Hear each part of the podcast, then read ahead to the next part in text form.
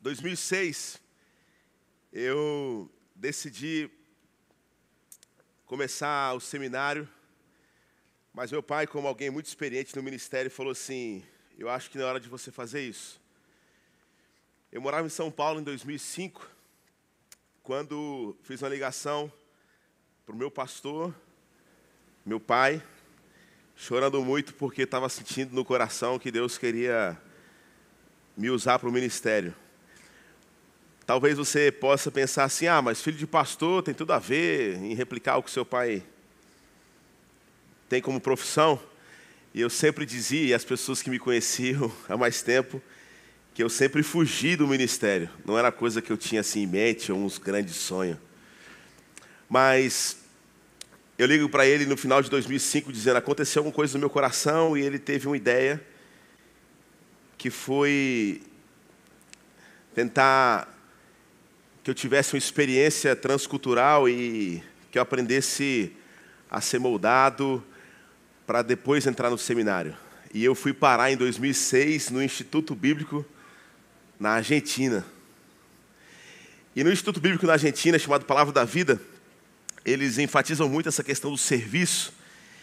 E não é só no futebol, mas por mais que a gente de fato seja irmão no sangue de Jesus, nós temos irmãos que são complicados. E aí eu lembro que ah, eu e um amigo meu, que hoje também é pastor aqui em Recife, o Tiago Thomas, da Igreja Rio, um grande amigo meu, a, a, gente queria trabalhar em algumas áreas específicas e todo mundo falava aqui não tem como você trabalhar, aqui você não pode trabalhar. E no primeiro mês nosso, nós fomos trabalhar servindo um acampamento de jovens ali. E nosso papel era lavar todos os copos e pratos e talheres dos acampantes do Palavra da Vida, que era a temporada de janeiro. Detalhe, eram 800 acampantes. E eu ficava assim, lavando aquele prato, aquela panela, dizendo assim: onde é que eu estava com a cabeça quando eu escolhi ser pastor? O ano foi se passando e aí a gente foi para um outro trabalho que ninguém queria fazer, nós nos tornamos os garis, ou existiam duas mil pessoas que moravam no complexo do Palavra da Vida, e durante seis meses eu fui o cara que ficava atrás do caminhão, limpando toda aquela mini cidade, jogando material dentro do caminhão e depois a gente jogava fora. E as experiências foram muito especiais para a minha vida. Mas no final do ano, todo mundo escolhia onde queria passar um mês de ministério. Você precisava escolher alguma área ou algum lugar para que você fosse servir uma comunidade local. E eu estava na época, com a minha namorada ainda, a Bruna, não podia nem tocar na mão. É lógico que de vez em quando a gente dava uma fugida tal, mas. Mas você não podia nem chegar, sentava perto, era assim, por que vocês estão perto? Porque a gente é namorado não pode. Eu falei, meu irmão, então como é que vai ser esse negócio aqui? E a gente escolheu, porque todo mundo falou, olha, escolha um ministério na região da Patagônia, no sul da Argentina, perto de Bariloche. É um lugar lindo, e eu falei assim, é claro, e a gente, rapaz, se inscreveu e fomos um dos jovens que foram escolhidos para servir. Eles têm, um acampamento, eles têm, na verdade, um hotel que foi doado pelo governo alemão para a Argentina. É um lugar de difícil acesso. Na neve você não chega lá. Mas, de fato, é o lugar mais bonito que eu fui na vida. E quando a gente chegou lá, nós fomos reativar aquele hotel, que estava parado fazia já quase 10 meses, para receber estudantes que não eram cristãos, queriam passar como se fosse aquela. Depois de você se formar, né, no nono ano, você não tira aquelas férias tal, com o pessoal, que é sempre maravilhoso, lugar muito seguro, como Porto Seguro, né, o nome já fala. Os pais que mandaram seus filhos não curaram tanto quando seus filhos foram para Porto Seguro. Eu nem sei se Porto Seguro hoje é um lugar onde o pessoal mais jovem vai, mas na minha época era a Babilônia e os pais ficavam orando muito. e aí, eu cheguei lá cheio de expectativa. E o cara chegou para mim e falou assim: Guilherme, você. E foi colocando cada um para um lado. E eu sempre fui muito expansivo, assim, meio líder. E eu acho que eles perceberam isso e falaram assim: esse cara acho que merece ser moldado um pouquinho mais. E eu fui fazer um trabalho, irmãos, que eu me senti até hoje injustiçado. A minha função era limpar as folhas que caíam das árvores todo o hotel. Detalhe: todo trabalho que você começa, você tem assim: se eu chegar até aqui, eu paro, porque eu acabo. Mas ela limpando aqui, e o vento batia e caía folha aqui. E nos primeiros cinco minutos eu falei: Isso aqui é tolice. Eu fui falar com o cara. Falei assim: Meu irmão, você mandou limpar as folhas aqui, eu estou limpando aqui. Quando eu comecei a botar aqui no saco, caiu do mesmo jeito aqui, está sujo de novo. Ele fez: Eu não perguntei a sua opinião, eu estou falando que você precisa limpar as folhas. E eu me lembro, irmãos, que eu passei duas semanas da minha vida limpando as folhas que não paravam de cair das mais de sei lá quantas árvores que tinha naquele lugar. Eu acho que essa foi a vez que eu mais senti injustiçado.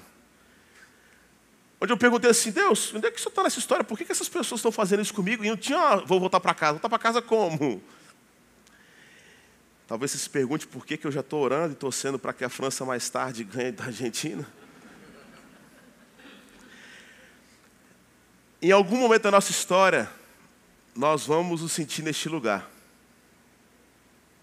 da injustiça, do esquecimento, fazendo um trabalho que parece ser tolice, onde Deus não nos enxerga e, na verdade, a gente acha, inclusive, que Deus nos esqueceu.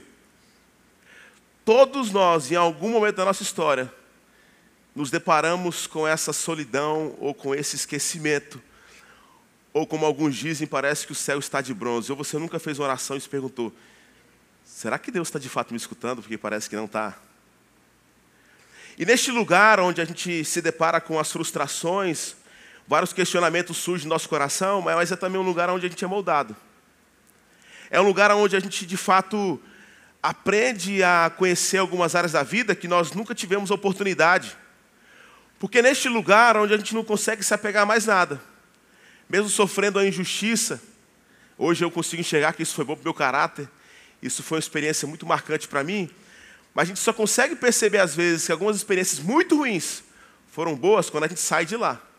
Mas quando a gente está envolto nessa situação, como é difícil perceber Deus. E nós estamos então trabalhando nessa série de Natal, a genealogia de Jesus, história de várias mulheres que fizeram parte da história do Messias, do Salvador. Começamos com Eva e mostramos o problema do pecado original e como a partir dessa mulher todos nós temos essa natureza pecaminosa. Na semana passada nós falamos sobre Ruth, a mulher moabita, estrangeira, casada com um homem, filho de uma prostituta. Boaz, depois de ter se casado com um homem chamado definhamento e doença, Malon e Quilion, onde a história parecia ser horrível, ela jura amor à sua sogra, eu sempre digo, Ruth é a mulher mais crente da Bíblia, porque ela jura amor à sua sogra. Inclusive, a gente usa muito aquele versículo: aonde você for, eu irei. Aonde você ficar, eu ficarei. O seu Deus será o meu Deus. Quantos aqui já não ouviram isso no casamento? Meu amigo, isso aqui é uma declaração de amor de uma mulher para sua sogra. Ela é a mulher. Eu amo minha sogra, mas que bom que ela mora em Fortaleza e eu moro aqui em Recife. E aí, essa mulher, então, nós percebemos como esse Deus, a partir de escolhas erradas que Elimeleque fez, de sair de Belém, da casa do pão, para ir para uma cidade de Moabe, ele sai por salvação, mas a sua decisão faz com que a morte chegue para ele, para os seus filhos. Aquela mulher, então, tem a sua vida restaurada, Noemi, a partir da decisão da perseverança de Ruth no novo casamento, e Deus, a partir de ali, faz com que a história de um filho de uma prostituta chamado Boaz, com a história de uma estrangeira, possa ser tão perfeita que eles dão o nome do seu filho de Obed, que depois tem um filho chamado Jessé, que depois tem um filho chamado Davi, e o nosso Salvador sai dessa genealogia. Hoje nós vamos olhar para outra história improvável que nosso Salvador saiu. Eu queria que você acompanhasse comigo essa leitura, porque nós vamos ler o livro de Gênesis, o capítulo 29, versículo 31 a história de uma mulher que, inclusive, é bem menos famosa do que a sua irmã, Raquel. Lia. E eu queria que você acompanhasse comigo essa leitura. Nós vamos ler capítulo 29, do versículo 31 até o versículo 35. Diz assim a palavra de Deus. Quando o Senhor viu que Lia era desprezada, concedeu-lhe filhos. Raquel, porém, era estéril. Lia engravidou, deu à luz a um filho e deu-lhe o nome de Ruben, pois dizia: O Senhor viu a minha infelicidade. Agora, certamente o meu marido me amará. Lhe engravidou de novo e, quando deu à luz a outro filho, disse: Por que o Senhor ouviu? Sou desprezada, deu-me também este, pelo que chamou de Simeão.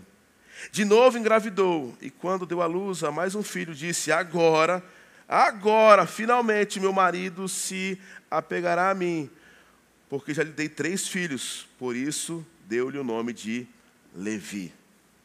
Engravidou ainda outra vez, e quando deu à luz a mais outro filho, disse: Desta vez eu louvarei ao Senhor.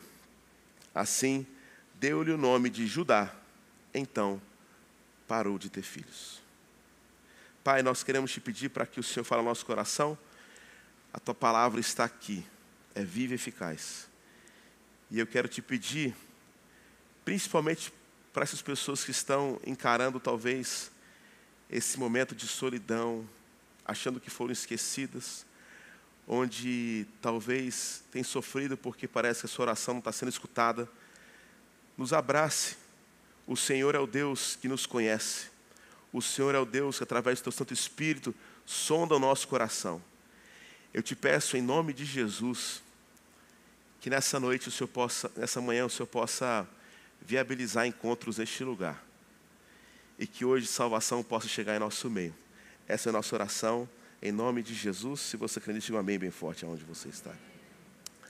A, a história de Lia é uma história bastante interessante do Velho Testamento, mas não tem como falar sobre essa história sem antes relembrar um pouco do contexto histórico do povo de Israel. Abraão, Isaac, Jacó o irmão mais novo de Esaú, e o seu nome significa aquele que pega o tornozelo, depois se transforma talvez no enganador. Rebeca, casada com Isaac, está grávida agora, de gêmeos, e duas crianças nascem. A mais nova, Jacó, isso, por mais que talvez seja normal para nós, naquele tempo não, a primogenitura era uma coisa muito séria. Era algo que o filho mais velho levaria todo o legado do seu pai e da sua família. A história então nos conta que este homem sempre tentou encontrar maneiras, Jacó, de se safar ou resolver os problemas a partir da sua força. A sua mãe tinha, de fato, um carinho mais especial por ele, sempre o ajudava nessas suas tramas de tentar usurpar o poder que pertencia a seu irmão mais velho a ponto que ele monta um esquema depois de seu irmão sair para uma caça e volta muito cansado, com fome. Ele prepara um prato de lentilha e fala assim: Olha, se você me vender, você como filho mais velho, a bênção que você tem direito, eu te dou de comer. Aí você fala assim: Que cara tolo, porque ele vendeu tudo aquilo que ele tinha por um prato de comida. Talvez você não percebe, mas a gente faz isso todos os dias. Nós nos vendemos por cada coisa idiota, irmãos. Nós abrimos mão, ou, ou, talvez experimentamos uma noite de prazer com outra pessoa que a gente sabe que não deveria ter, um prato de lentilha. A gente troca uma noite de prazer e por causa disso uma desgraça é instaurada na família porque você traiu sua esposa ou seu marido. Nós trocamos um prato, a nossa bênção, por um prato de lentilha, quando a gente começa a abrir pequenas exceções, e, e isso é muito mais próximo do nosso coração do que você imagina. Porque diariamente nós somos apresentados a dar um jeito a esse prato de lentilha, a gente fala: ah, deixa eu só provar disso por conta do nosso desespero, por conta da nossa fome. Mas que fome é essa que nós temos? Esse homem então cai nessa lábia do irmão mais novo, Esaú vende, através de um movimento ali completamente assim pervertido, a sua bênção. Ele depois engana o seu pai, Isaac, que está muito velho, e o abençoa. Esse homem, como muitos aqui pensam, felicidade está nas coisas que o mundo pode oferecer. Em primeiro lugar, Jacó tinha no seu coração que felicidade poderia estar na riqueza. Porque se meu pai me abençoar, tudo que ele tem é meu, porque agora eu sou o primogênito. E muitos de nós aqui acreditamos de fato que se eu tiver poder ou dinheiro, eu, eu sou feliz. Ele consegue. E ele sai fugido, e quando ele foge dali, ele vai para uma região onde existia um outro homem chamado de Labão, que fazia parte da família também de Isaac. E quando ele chega ali, ele chega porque, depois de perceber que ele ficou milionário de um dia para a noite, o coração dele que tinha sede por eternidade, por talvez carinho, por ser de fato alguém que vive o contentamento e está da mesma forma que estava antes de ser rico. Você percebe que tem muita gente milionária, bilionária no mundo, ele não consegue se contentar. Você pode ver agora, a gente está vivendo uma fase agora que o homem que era o mais rico do mundo, mas agora o outro tio meu, que é dono da Louis Vuitton, agora passou ele. Eles ficam nessa luta. Agora o cara compra o Twitter, porque tem tanto dinheiro. E a gente fica assim, como é que esse cara comprou isso? Mas agora o cara não consegue se contentar, ele está querendo agora planejar uma viagem para Marte. Já parou a pensar nisso, irmão? E agora, daqui a pouco, vai começar a acontecer um monte de briga. Você pode ter certeza disso. Porque quem é o dono da Lua? Você pode ter certeza, vai acontecer isso. Ó, que parte é minha aqui? Os Estados Unidos, isso aqui é meu, a Rússia, o quê? Aí a China vai entrar também, vocês vão ver. Por quê? O poder. As pessoas acham que segurança estão nas coisas que podem ser compradas. Aí ele sai, depois de perceber que o seu coração estava da mesma forma, e, e, e vai andando. Ele fala assim: sabe uma coisa? O que eu preciso é de um grande amor.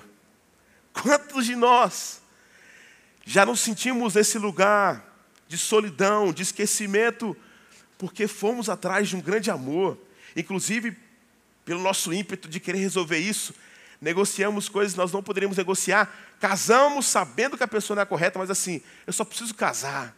E agora, se eu casar, eu vou ser a pessoa feliz. Casamento é uma benção, irmãos. Mas pensa num negócio complicado. Eu acho bonito quem alguém fala assim, de jeito nenhum, pastor. Nossa, depois que eu casei, nossa, minha vida melhorou demais, não tenho mais briga. Eu falei assim, eu oro para que Deus possa te levar agora, porque você é tão santo. Aí esse homem, então, se encontra perto de um poço com uma mulher linda, Raquel a, a filha mais nova de Labão, e, e diz ali que ele se apaixona por ela. De modo que ele vai até a casa de Labão e fala assim: Olha, eu, eu preciso fazer algo porque eu quero tomar sua filha como minha esposa. E naquele tempo, um dote para que você se casasse com alguém que você queria muito, você precisava trabalhar durante um ano para o seu sogro. Você imagina?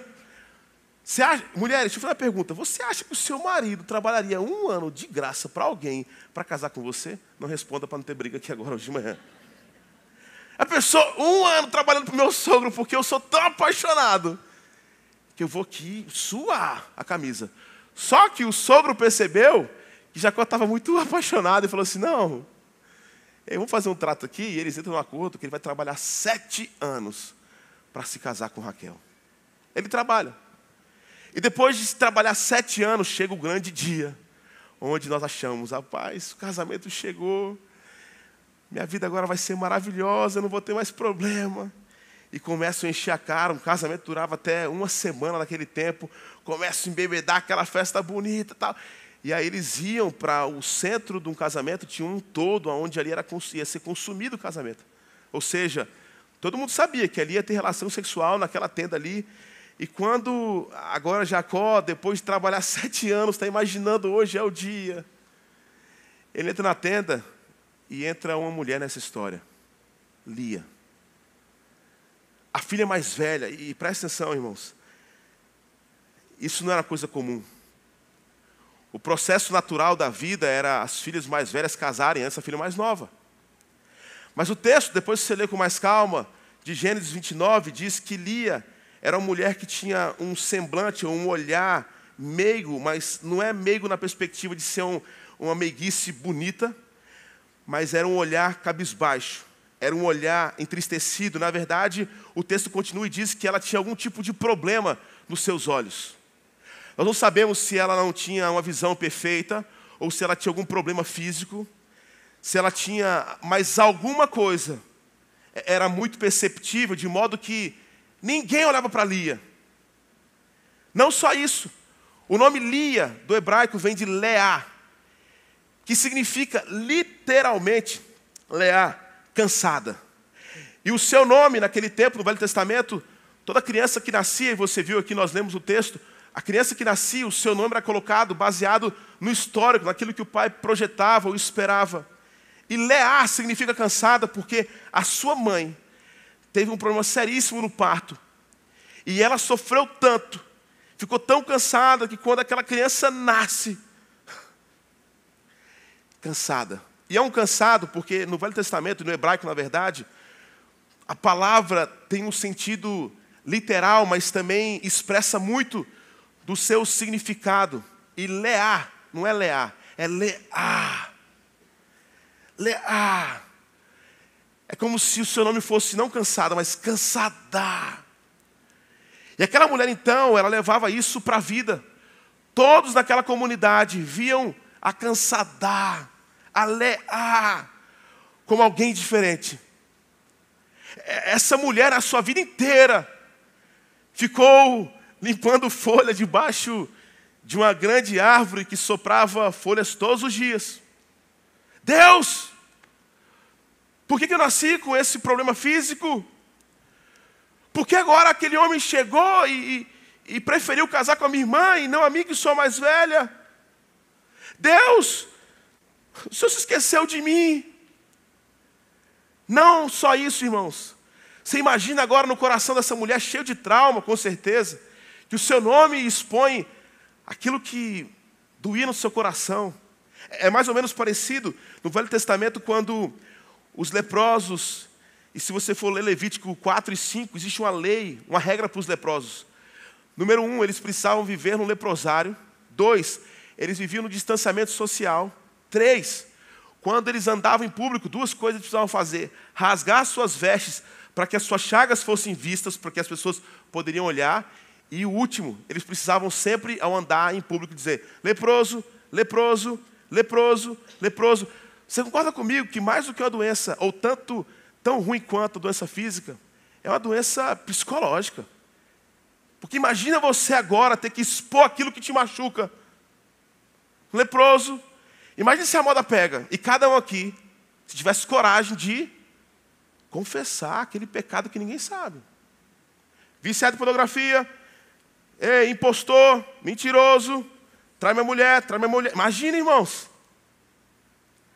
Agora, essa Leá cansada está passando por uma outra situação muito complicada, porque depois de Jacó, que chega e está interessado na filha mais nova do seu pai, Labão, é, é, ela está ali, e aquele homem trabalha, trabalha porque está apaixonado por ela na noite de núpcias, sabe o que seu pai faz? A usa, assim como o mundo a usou durante toda a sua caminhada. E depois de embebedar o seu genro, coloca Lia para ter relação sexual, porque ele queria dar um jeitinho. Você percebe que essa história parece uma espiral desde Jacó dando um jeitinho, por causa do pecado, irmãos. Nós somos assim. Quando chega a conta lá no restaurante e você gastou demais, e você olhou porque você fala assim: restaurante rouba demais. Então, com certeza, rapaz, pode, irmão, se você for sentar um dia numa mesa cheia de crente, você pode ter certeza, vai dar problema. Porque pensa no povo que parece que não sabe fazer conta. O cara toma três cocas e fala, tomou duas. Eita, esqueci 10%. Aí quando toda a mesa está lá, todo mundo paga o cové. Eu não pago cové. Ô miserável, então não vai para um lugar que tem cové. Aí sabe o que acontece? Nós queremos, olhamos a conta porque a gente quer fazer justiça. Mas e quando a conta vem sem um item que você comeu? Ah, restaurante tem dinheiro demais já, né? Tá cara demais essa conta. Deixa aí. Porque nosso coração, ele choraminga, porque nós sempre queremos dar um jeito na vida. Isso é para tudo, irmãos. Isso é para tudo. Aí essa mulher é usada como manobra do seu pai. Você imagina, Lia, vem cá. Imagina, porque a gente lê a história sem imaginar os detalhes. Lia, vem cá. Jacó trabalhou de fato sete anos, mas assim, minha filha, você por direito tem que casar. Então faz o seguinte: entra na tenda, mas pai, ele trabalhou pela minha irmã. Não, não, não, não, vai lá. Ela vai lá. E quando no outro dia Jacó percebe que teve relação não com Raquel, mas com Lia. Você acha que ele falou assim: ah, tudo bem? Não. Aquela mulher está sendo desprezada mais uma vez, sabe por quê? Ele vai conversar agora com o seu sogro e fala: por que você fez isso? Não, faz o seguinte: fique casada mais uma semana. E depois você pode casar com a minha outra filha. Na verdade, ele, ele trabalha mais sete anos. Ou seja, 14 anos por Raquel. será que o seu marido trabalharia 14 anos para casar com você? Ei, agora você imagina essa mulher que foi desprezada, que tinha um problema físico, essa mulher que era tida como a cansadá, a leá, agora foi usada pelo seu pai como manobra para que alguém a amasse. Essa mulher teve relação, o que ela faz agora? Deus, me dê filhos, porque agora eu vou aprender o que é contentamento. É, é o que o mundo me deu, o que sobrou é isso. E ela começa, nós lemos a história que ela teve o primeiro filho. E o que ela diz? Agora, com certeza, o meu marido vai me amar. Acontece isso? Não. Ela tem o segundo filho. E diz: Agora, porque eu perseverei e fiquei, o meu marido irá me amar. É interessante que, diante do mesmo cronos, ou seja, do mesmo tempo, onde a expectativa de Lia era: eu só serei contente, feliz, enquanto for amada por um homem. Do outro lado, tem uma mulher chamada Raquel. E o texto que nós lemos, no versículo 31, diz que quando o Senhor viu Lia, era desprezada, concedeu-lhe filhos, Raquel, porém, era estéril. A, a, gente começa a fazer alguns paralelos na vida, porque se de um lado uma mulher queria um amor para ser feliz, do outro, tinha uma mulher que falava assim: Eu posso ser amada, esse cara louco por mim. Na Bíblia não menciona nada sobre se Raquel era apaixonada por Jacó. Porque talvez vivia também as suas crises debaixo de uma árvore, porque sabia que era estéreo. Se de um lado Lia dizia, eu só vou ter contentamento e felicidade quando Deus me der um amor verdadeiro, do outro lado tinha uma mulher dizendo assim: eu nunca vou ser feliz, eu não posso ter filhos. Do outro lado tem um cara chamado Jacó, que depois de ser milionário, tenta encontrar o amor, e ele fala assim: o que eu preciso mais? E, e a gente vai percebendo, irmãos, que na vida nossa, nós sempre vamos tentando, de alguma forma, encontrar contentamento, e a gente vai se aprofundando, inclusive se afundando muitas vezes. Porque todos nós temos a necessidade, achamos que se nós tivermos isso, aquilo, nós seremos felizes. Só que contentamento na Bíblia, irmãos, não tem a ver sobre a perspectiva de Deus dar tudo que a gente quer. Inclusive, quem inseriu isso, nós vimos isso na pessoa de Eva. Quem ensinou que felicidade é o encurtamento entre o desejo e a realização? Não foi Deus. Foi Lúcifer. Que disse o que para Adão e Eva? Ei, quer ser feliz? Prova. Porque se você assim provar, você vai ser Deus. Você vai ser feliz.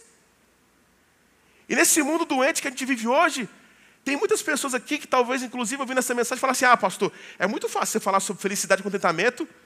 Você tem uma família perfeita, você não conhece minha casa. Você é pastor, então eu acho que tem mais dificuldade de pecar. Você não me conhece? Todos nós lutamos contra alguns ídolos em nosso coração. Todos nós temos questões que nos afastam de Deus e nos levam para alguns lugares, irmãos, onde a gente fala assim: o que eu estou fazendo aqui? Porque a gente sabe que não é crise a gente tentar encontrar contentamento ou, ou, ou, talvez alegria nas coisas do mundo. Isso é legal, isso traz prazer. Nós gostamos daquilo que é bom. O problema é que essas coisas nós esperamos, às vezes, tornam nosso próprio Deus. O Deus de Lia era um amor perfeito. O Deus de Raquel era um útero que de fato pudesse dar filhos. O Deus de Jacó, a priori era dinheiro, depois o amor, ele percebe: o que está acontecendo? Mas essa história transiciona de maneira extraordinária. Porque depois, talvez, de muito sofrimento, por muitas vezes se achar a última, a cansadar, lear, ela entende que ela precisa resolver algo, não com seu pai Labão, não com seu marido que não a ama, Jacó, mas ela precisa resolver a sua identidade em Deus. E aquela história continua. E o texto nos mostra algo maravilhoso, irmãos. Que no versículo 35 diz que ela engravidou outra vez. E quando deu à luz a mais outro filho, disse: Olha como é, como é diferente do versículo que a gente leu. Porque o primeiro versículo que a gente leu deu o nome de Rubem. Agora certamente o marido me amará. Ou seja, eu quero ter filho para que eu seja amada. O segundo filho é, Simeão, ei, porque o Senhor ouviu que sou desprezada, meu e deu também esse filho, Simeão. Depois engravidou de novo, e quando deu à luz, disse agora, finalmente, meu marido se apegará a mim, porque já lhe dei três filhos. Ou seja, tudo era a expectativa de ser amada. Agora acontece uma transição muito interessante nesse texto. Porque essa mulher diz assim, ei, no versículo 35, engravidou outra vez, e quando deu à luz a mais um filho, disse, desta vez eu louvarei ao Senhor. Assim deu-lhe o nome de Judá, então parou de ter filhos. Veja como mudou do primeiro, segundo, terceiro filho para o quarto filho. Até então, o filho era um instrumento de encontrar contentamento, porque a partir disso, e tem mulher que faz isso, né? Eu vou dar um golpe da barriga, porque agora não pode sair. Meu amigo, isso é a pior loucura do mundo. Isso é trauma para criança, isso é trauma para a sua vida em nome de Jesus. Eu não estou falando que a criança não é uma bênção, que não pode ser uma bênção, inclusive, irmãos, a gente precisa ter essa consciência que filho é bênção demais. Mas às vezes eu já ouvi falar assim, ah, pastor, uma vez uma criança, uma, uma jovem da minha outra igreja engravidou, e a gente estava junto orando, e aí um pastor estava comigo e falou assim, e aí, tudo bem? E essa gravidez? E ela falou assim, é, isso aqui é fruto do meu pecado. Não, criança não é fruto de pecado de ninguém, irmãos. Criança é bênção de Deus. É claro que houve o pecado, houve uma precipitação, mas crianças são bênção de Deus. Não importa o contexto que nasça. Aprenda isso. Criança é bênção. Deus pode usá-las, Deus pode transformar as histórias. Mas aqui, neste momento, onde Lee entende, peraí, eu até agora tentei encontrar salvação num amor que eu não tenho. Fiz de tudo, meu pai me trocou lá, me colocou lá, não sou amada, tive primeiro, segundo, terceiro filho, até que no quarto filho. Olha que história linda, irmãos. Nasce um tal de Judá. Judá é o responsável por uma das tribos de Israel. Este homem é responsável, inclusive, pela cidade onde Jesus Cristo vai nascer, Belém de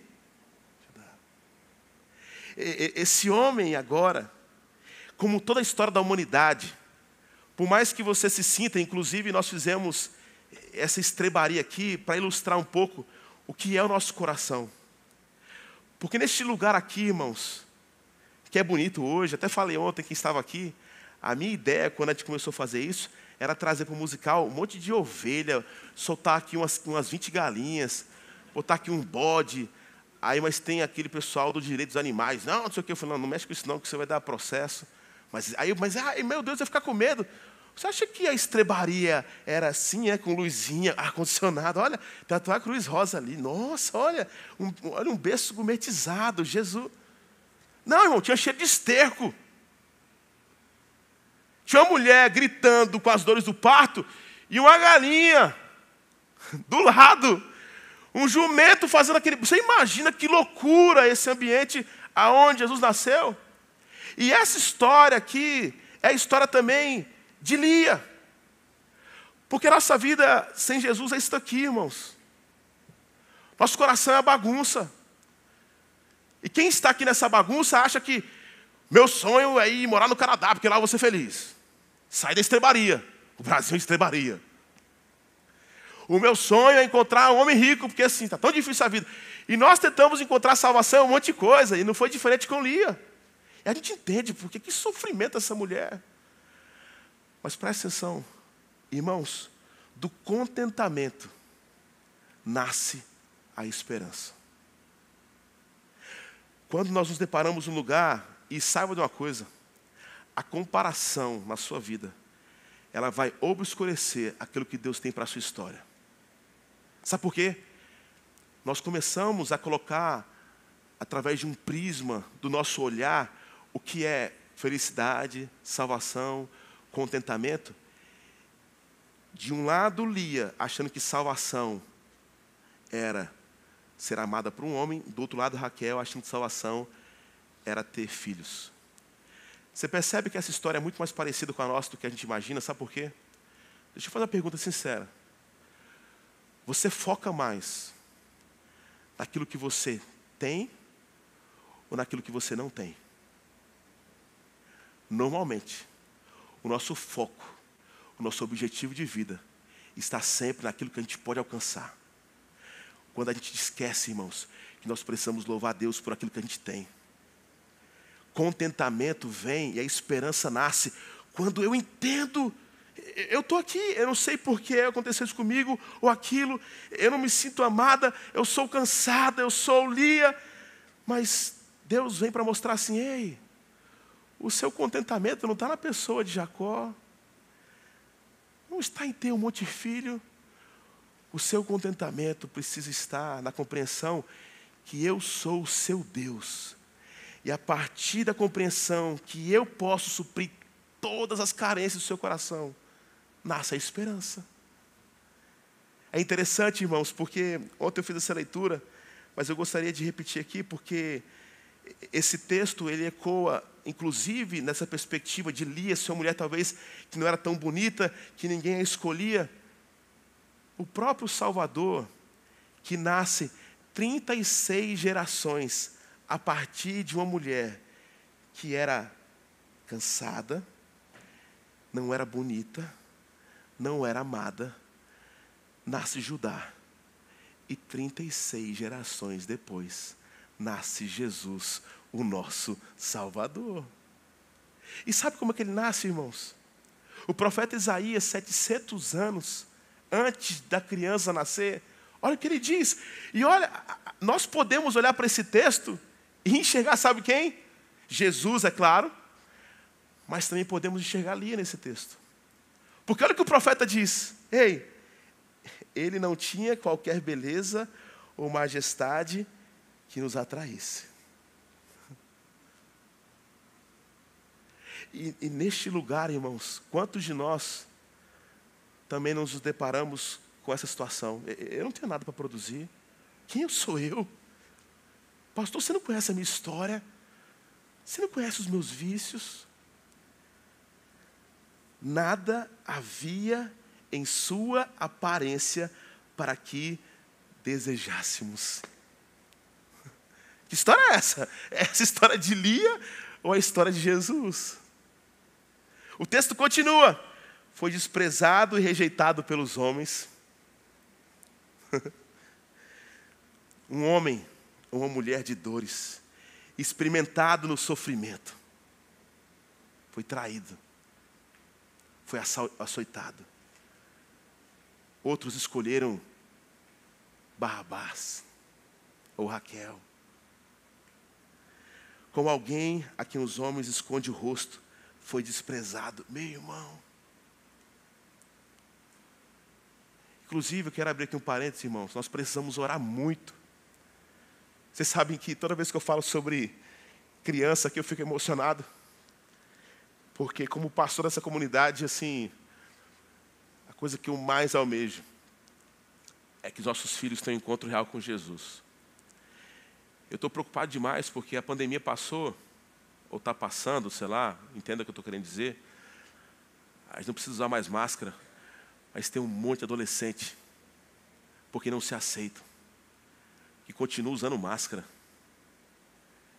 Esses dias eu encontrei um adolescente e falei assim, ei cara, está usando a máscara? Não, aí eu fui no fundo, porque eu não gosto do meu rosto.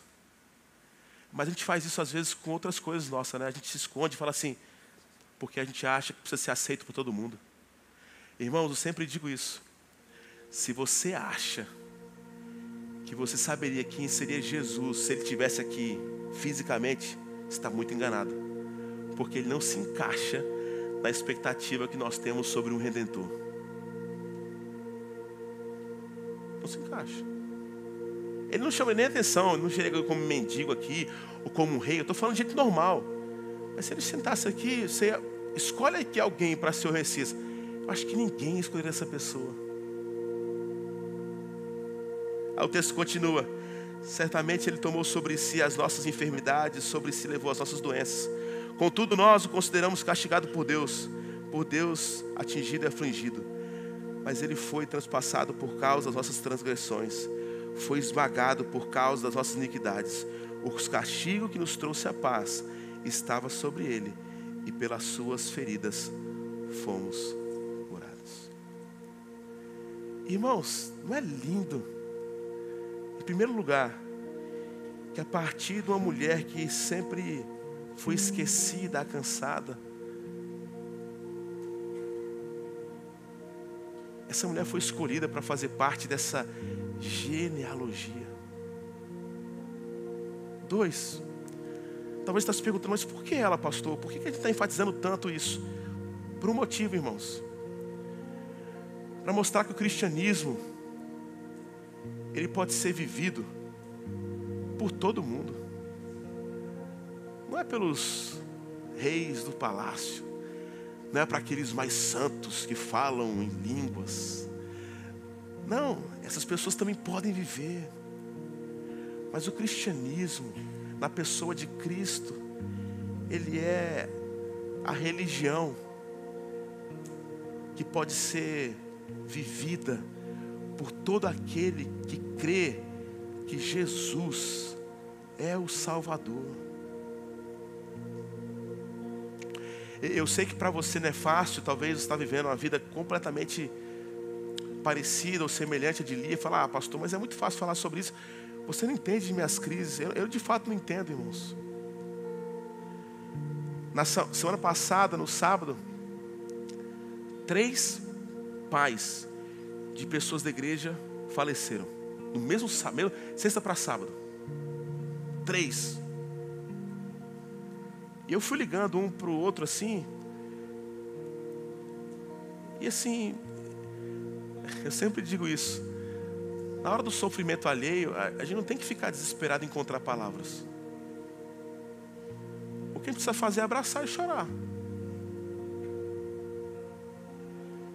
A gente não sabe, vai falar o que? Ah, Deus está no controle. Amém, a gente sabe disso, irmãos. O que precisa fazer quando ele está chorando? Chorar com ele. Estou aqui. Amiga, vim para cá para quê? Para a gente comer um sorvete aqui, para a gente assistir um filme, ou, ou, o que você quiser. É, a gente chora junto. Como é que a gente explica algumas coisas da vida? E aí a gente é Jesus na vida do outro. Ei, Elia, minha irmã, quero só dizer para você que eu estou contigo. Eu sei que o sofrimento é muito grande. E quando ela encontra contentamento, a esperança nasce. Aí Jesus Cristo nos ensina que neste lugar, irmãos, onde essa mulher cheia de problemas, que faz parte dessa família, assim como Eva, assim como Ruth, semana que vem vamos falar sobre Maria, o Salvador decide nascer para que todos que estão aqui possam se conectar e falar assim: eu, eu posso fazer parte dessa história. Eu posso aprender a perseverar mesmo diante de tanta dificuldade. Eu ontem disse na cantata que essa estrebaria, ela é um símbolo muito claro do nosso coração. E se nós entendemos então que Jesus decidiu nascer neste lugar, não porque era legal, mas porque ninguém queria nem aceitá-lo, nem na sua, nem no seu processo de nascimento. Está lotado, está lotado. Ele chega neste lugar. Este lugar se torna um lugar onde a gente pode entender que Jesus Cristo ele nasce não só no lugar mais improvável, mas no coração daqueles que, inclusive, talvez possam fazer um paralelo com esse lugar sujo, com cheiro forte, que é o nosso coração. Termino contando e relembrando uma história que Mateus no capítulo 2 é relatada quando os reis magos, porque acreditavam nas profecias do Velho Testamento que o Messias nasceria, e aí, quando a gente escuta que um rei vai nascer, a gente já olha, procura no Google quais são os palácios mais próximos. E aqueles homens fizeram isso. E eles chegam até a casa de Herodes. E perguntam para Herodes, sabe o que? Ei, Aonde está o rei? Porque viemos adorá-lo. Aí você fala assim, tá, mas o que isso tem a ver com a nossa vida? Tudo a ver, sabe por quê, irmãos? Essa pergunta sobre onde está o rei é a pergunta mais difícil da gente escutar. Sabe por quê? O rei de Lia era ser amada por alguém. O rei de Raquel era ter filhos. O rei de Jacó, a pior era dinheiro, depois o amor. Todos nós temos um objetivo na vida. O Tim Keller, no seu livro Natal Escondido, ele tem uma citação muito interessante sobre essa perspectiva, eu gostaria de ler para vocês. De acordo com a Bíblia, em última instância, o mal do mundo brota no egocentrismo da certeza da própria justiça e da concentração de cada coração humano em si mesmo.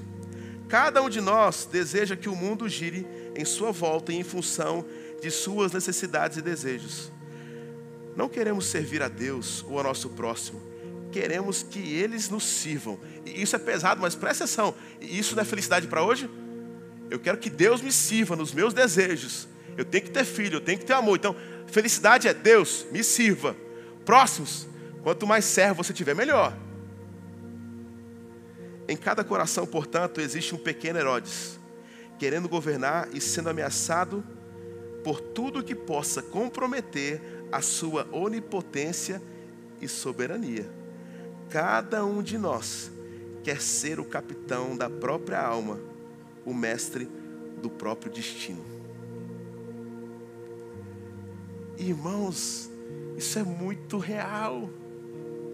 Nós queremos ser o capitão do próprio destino. Nós queremos ser o nosso próprio rei. O que, que é então o nascimento de Jesus? Ele não tinha qualquer beleza ou algo que pudesse trazer algum tipo de, de estima. Os homens não creram que era o Messias porque não se encaixava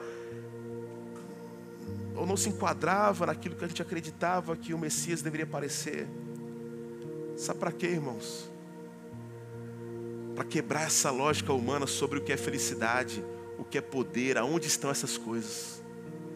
Esse Messias nasce neste lugar para ecoar a mensagem que é o Evangelho. Tudo pode parecer que está perdido para você, mas eu tenho uma boa notícia. O Natal chega, Jesus nasce, e quando não parecia que tinha mais solução, o Messias chega para transformar a sua história, a minha história, não só por agora, mas para toda eternidade. Natal, então, é isso, é o nascimento da esperança. Natal é o nascimento de uma nova possibilidade. O Natal chegou para Eva, o Natal chegou para Ruth, o Natal chega para a cansada Lia. O Natal pode chegar para a sua história. Pare de se comparar. Aprenda a ter contentamento, não naquilo que você pode produzir, mas aquilo que o Deus já produziu na pessoa do seu amado Filho Jesus Cristo. Jesus está aqui hoje, para que esse Natal aconteça no seu coração. Talvez você está se sentindo desprezado, alguém que Deus não escuta mais a oração, mas Deus te trouxe aqui para ouvir essa mensagem. Ele te ama, Ele está com você, Ele é contigo. Natal o nascimento da esperança. Jesus nasceu. Vamos orar, feche seus olhos.